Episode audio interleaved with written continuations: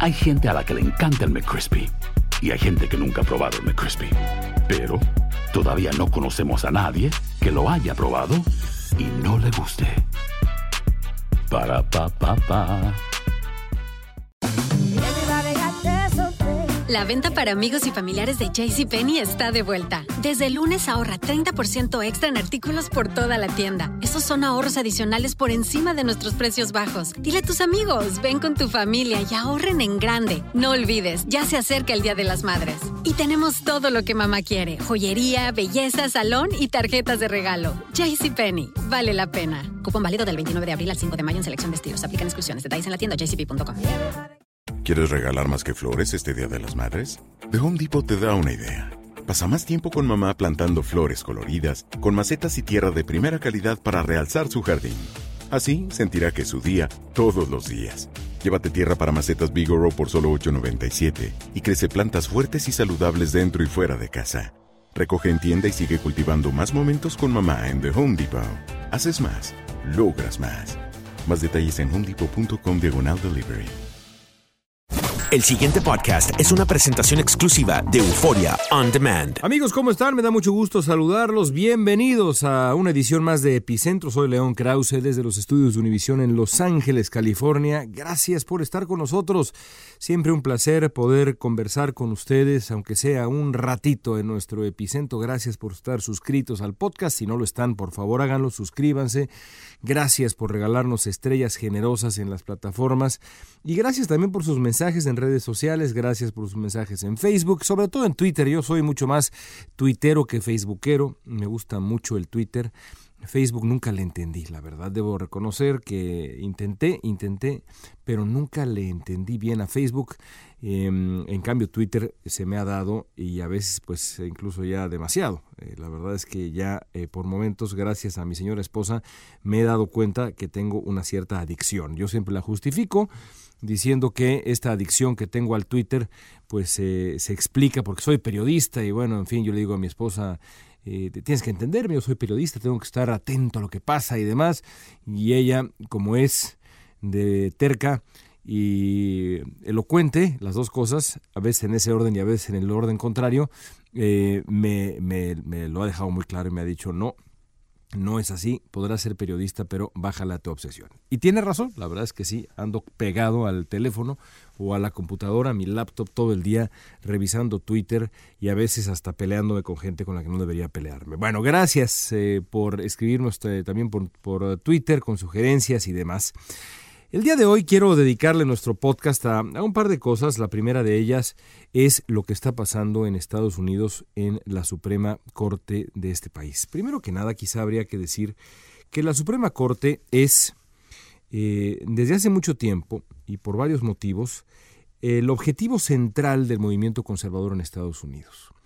Este país ha estado inmerso en lo que se llama una guerra cultural desde hace un buen tiempo. La política se ha visto contaminada por una guerra cultural alrededor de una lista de asuntos que han, insisto, em, invadido el terreno de la política para utilizar la política y modificar el equilibrio de esa, de esa guerra cultural.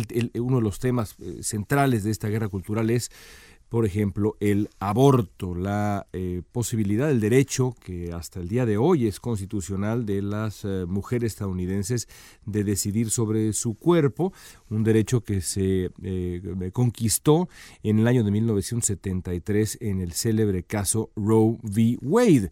Desde entonces es, está protegido por la Constitución estadounidense, es legal el em, interrumpir el embarazo en, en este país. Es, insisto, pues háganle, háganle ustedes las cuentas, son 45 años ya de Roe v. Wade y desde entonces los conservadores han luchado por darle la vuelta a... Em, al caso para em, convertir de nuevo al embarazo en Estados Unidos en, eh, si no un asunto ilegal a escala federal, sí, digamos, revertir el Roe v. Wade para que sean de nuevo los estados los que decidan si en ese estado en particular es legal o no el, el aborto. Y como ese tema hay muchos más. El decidir qué ocurre con esos temas no pasa necesariamente por el legislativo, sino pasa más bien por el Poder Judicial. Y la máxima instancia del Poder Judicial es la Suprema Corte, que en Estados Unidos tiene además un eh, agravante, un factor eh, particularmente delicado, que es que los cargos mm, de, magistrado de la Suprema Corte de Justicia, eh, los nueve magistrados que están ahí sentados, están ahí de por vida, son cargos vitalicios, así que eh, el, balance, el equilibrio de la Corte es particularmente delicado precisamente por eso. A finales, más bien a principios del año 2016, falleció un hombre que era considerado el gran titán de los conservadores en la eh, Suprema Corte de Justicia estadounidense, el juez Antonin Scalia. Scalia era, insisto, el titán conservador de la corte.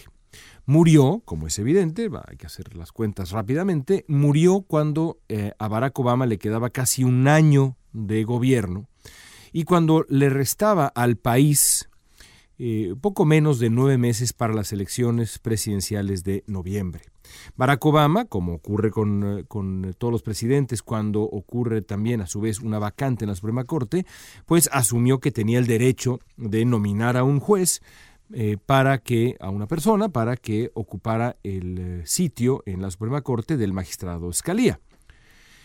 Y así lo hizo, nominando a un juez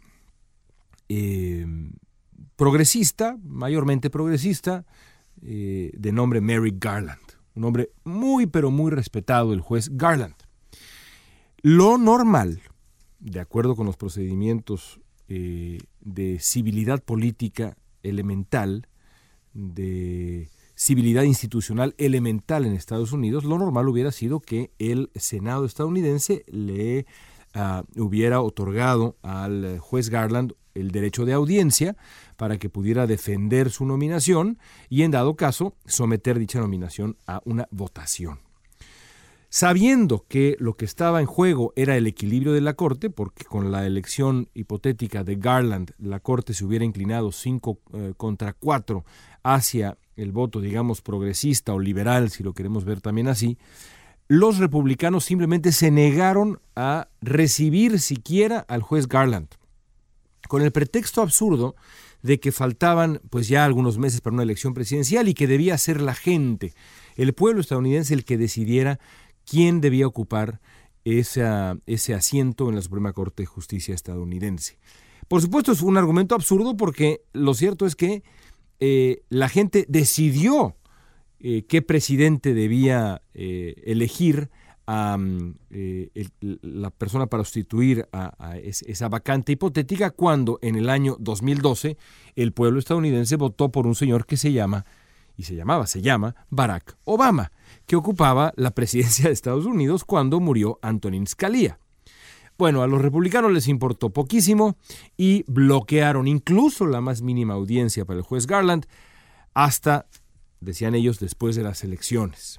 Lo más probable durante mucho tiempo fue que Hillary Clinton ganara las elecciones y entonces lo más probable era que ya fuera Garland, que fue nominado por Obama, u otro juez eh, eh, eh, de, características similares, fuera nominado para ocupar el puesto que había dejado vacante Scalia.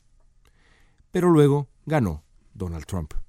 Y apenas ganó Donald Trump, por supuesto, el presidente de Estados Unidos, flamante republicano, nominó a un juez conservador, muy conservador, Neil Gorsuch, para ocupar el sitio del también muy conservador Scalia, manteniendo así el equilibrio de la Corte, básicamente 5 contra, 5 contra 4, aunque había un magistrado que durante mucho tiempo fue el fiel de la balanza, Anthony Kennedy, un hombre que de pronto votaba con los liberales, de pronto votaba con el bloque conservador y eso le otorgaba a la Corte un cierto equilibrio, que reflejaba en gran medida además eh, a la opinión pública estadounidense. Este es un país, Estados Unidos es un país que eh, en muchos asuntos se ha vuelto más moderado, más progresista, pero yo diría que esa Suprema Corte en donde había cuatro y cuatro con Anthony Kennedy, de pronto eh, otorgando su opinión a favor de la causa liberal y a veces con la causa conservadora, reflejaba bien a Estados Unidos.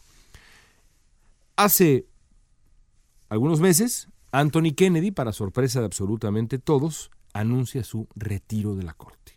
Y con eso queda vacante el crucial de nuevo noveno asiento de la Suprema Corte, que ahora sí, de, resultar eh, eh, ocupado por un juez conservador, inclinaría de manera ya clarísima la Corte, 5 contra 4, a favor de la causa conservadora, por la presencia ya en este momento de cuatro jueces sólidos conservadores en la Corte. ¿Qué hizo Donald Trump? Donald Trump nominó a un hombre de nuevo ultraconservador para ocupar el sitio que había dejado vacante, en este caso Anthony Kennedy.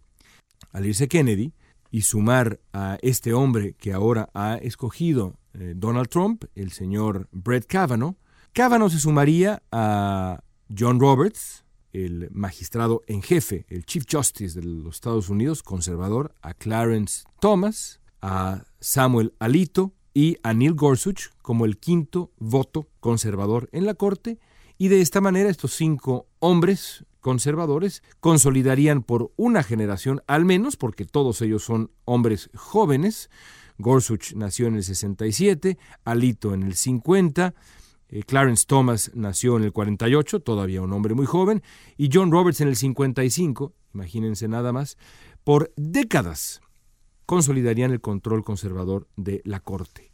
De esa manera se abriría la posibilidad franca de que la Corte eh, revirtiera casos como el famoso Roe v. Wade, regresándole a los estados el derecho de decidir si el aborto debe ser o no legal otorgándole a su vez, de esta manera, a los conservadores el triunfo que habían soñado con mayor ahínco, mucho más que ganar la presidencia, mucho más que perpetuarse en el control legislativo, mucho más el sueño dorado, la joya de la corona, era hacerse del control de la Suprema Corte por generaciones. Es más, me atrevo a decir que si uno le ofreciera a un activista conservador en Estados Unidos, le dijera, a ver, vas a perder la elección de noviembre del 2018, vas a perder la reelección de Donald Trump, es más, vas a perder el 2024, pero te vas a hacer de la Suprema Corte de Justicia por décadas, la mayoría de los conservadores dirían, ¿dónde firmo? ¿Dónde quieres que firme? De ese tamaño es la importancia de la Suprema Corte. Por eso es de enorme relevancia para los conservadores, para los republicanos, el conseguir que este hombre, Brett Kavanaugh, ocupara lo antes posible ese noveno asiento, punto y se acabó, sueño cumplido y a otra cosa. El problema es que este hombre, Brett Kavanaugh, que desde el principio eh, eh, el proceso de, confirmación eh, suyo estuvo repleto de anomalías, la, la, cantidad de documentos que se, que se ofrecieron a, los demócratas eh, estuvo muy lejos de ser la que, la que idealmente debía ser para tener transparencia absoluta, en fin, pero esas son cosas relativamente menores, aunque en el fondo no lo son. El escándalo mayor fue y ocurrió cuando, hace apenas algunas semanas, una mujer levantó la mano y dijo, no me puedo quedar más en silencio, este hombre, Brett Kavanaugh, abusó de mí sexualmente cuando éramos adolescentes y es hora de que se sepa. Así lo dijo la reconocida académica, la doctora Christine Blasey Ford, y después de la doctora Blasey Ford aparecieron por lo menos otros dos testimonios de mujeres que dicen, este hombre es responsable de abuso sexual en mi contra, como lo fue en contra de la doctora Blasey Ford y la otra persona involucrada. En estos tiempos, evidentemente, en los tiempos del Me Too, uno pensaría que una acusación de este calibre resultaría en un campo minado para el nominado y que derivaría por lo menos en un proceso enormemente riguroso, en un examen riguroso de quién es esta persona que va a ocupar nada más y nada menos, hipotéticamente, un sitio en la Suprema Corte de Justicia. Porque acusaciones de este estilo han acabado con la carrera de figuras de la política en Estados Unidos en los últimos tiempos. Así ocurrió con el senador de Minnesota Al Franken, antiguo comediante que tenía una carrera ascendente, incluso hubo quien eh, llegó a decir, este hombre va a ser candidato demócrata en el 2020, Bueno, pues una acusación de em, acoso sexual, conducta inapropiada, derivó en la renuncia de Franken y el final de su carrera política.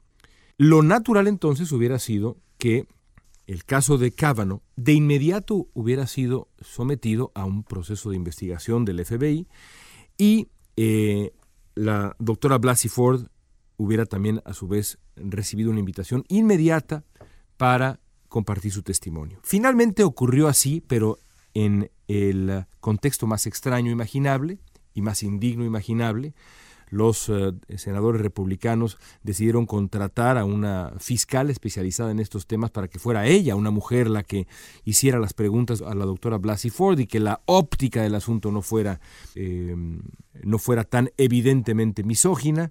La reacción de los senadores republicanos fue eh, furibunda, concentrados mucho menos en respetar el testimonio de una víctima aparente víctima de abuso sexual, y mucho más interesados en acusar a los demócratas de montar un teatro para tirar abajo la anhelada confirmación del eh, magistrado potencial Cábano, del juez Cábano.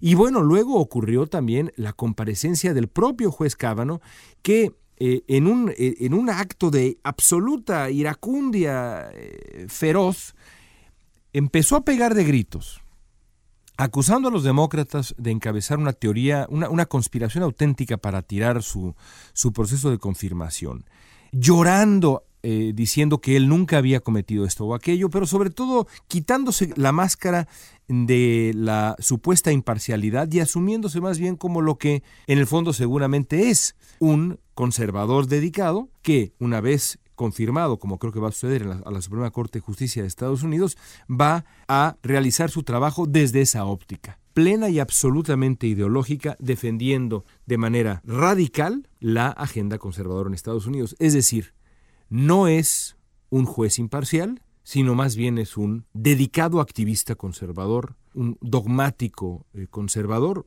que así eh, se conduciría en la Corte, que es, insisto, el máximo órgano del Poder Judicial en Estados Unidos. Toda esta larga historia que les platico me lleva a lo siguiente. Hace años invité a un eh, activista demócrata, progresista, Simon Rosenberg, a que escribiera un ensayo sobre el Partido Republicano en el, fue en el 2012, antes, justamente el mes anterior a la elección presidencial del 2012. En aquel ensayo, Rosenberg decía que el Partido Republicano poco a poco se había convertido en un partido reaccionario, completamente desinteresado en encontrar coincidencias con los demócratas, mucho menos en otorgar concesiones, un partido interesado solamente en el poder y en el ejercicio del poder como aplanadora. Recuerdo que el ensayo me pareció muy elocuente, pero también me pareció exagerado. Pues yo estaba equivocado y Rosenberg tenía razón. Lo cierto es que el Partido Republicano se ha convertido en un partido reaccionario, interesado solamente en conservar el poder, aunque eso le cueste el voto de las minorías, aunque eso le cueste el voto femenino, aunque eso le cueste, es muy curioso, perder el poder en el futuro. Con el tiempo, la demografía hará lo que tenga que hacer y las minorías seguirán creciendo, pero mientras tanto, el Partido Republicano no solamente se ha vuelto lo que ya describí, sino que es un peligro para la estabilidad institucional de Estados Unidos.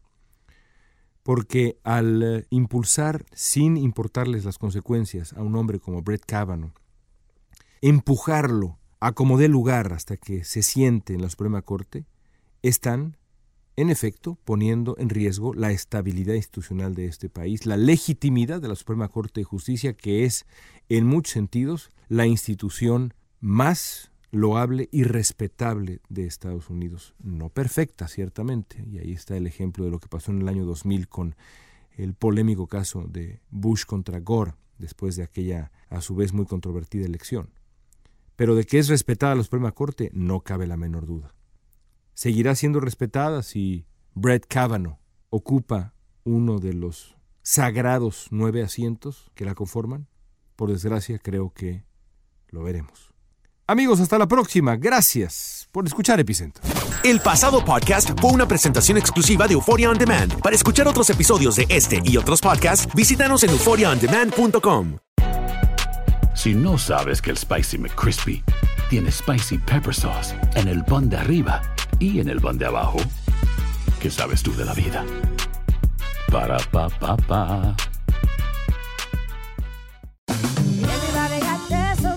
La venta para amigos y familiares de JCPenney está de vuelta. Desde el lunes ahorra 30% extra en artículos por toda la tienda. Esos son ahorros adicionales por encima de nuestros precios bajos. Dile a tus amigos, ven con tu familia y ahorren en grande. No olvides, ya se acerca el Día de las Madres. Y tenemos todo lo que mamá quiere: joyería, belleza, salón y tarjetas de regalo. JCPenney, vale la pena. Cupón válido del 29 de abril al 5 de mayo en selección de estilos. Aplican exclusiones. Detalles en la tienda jcp.com.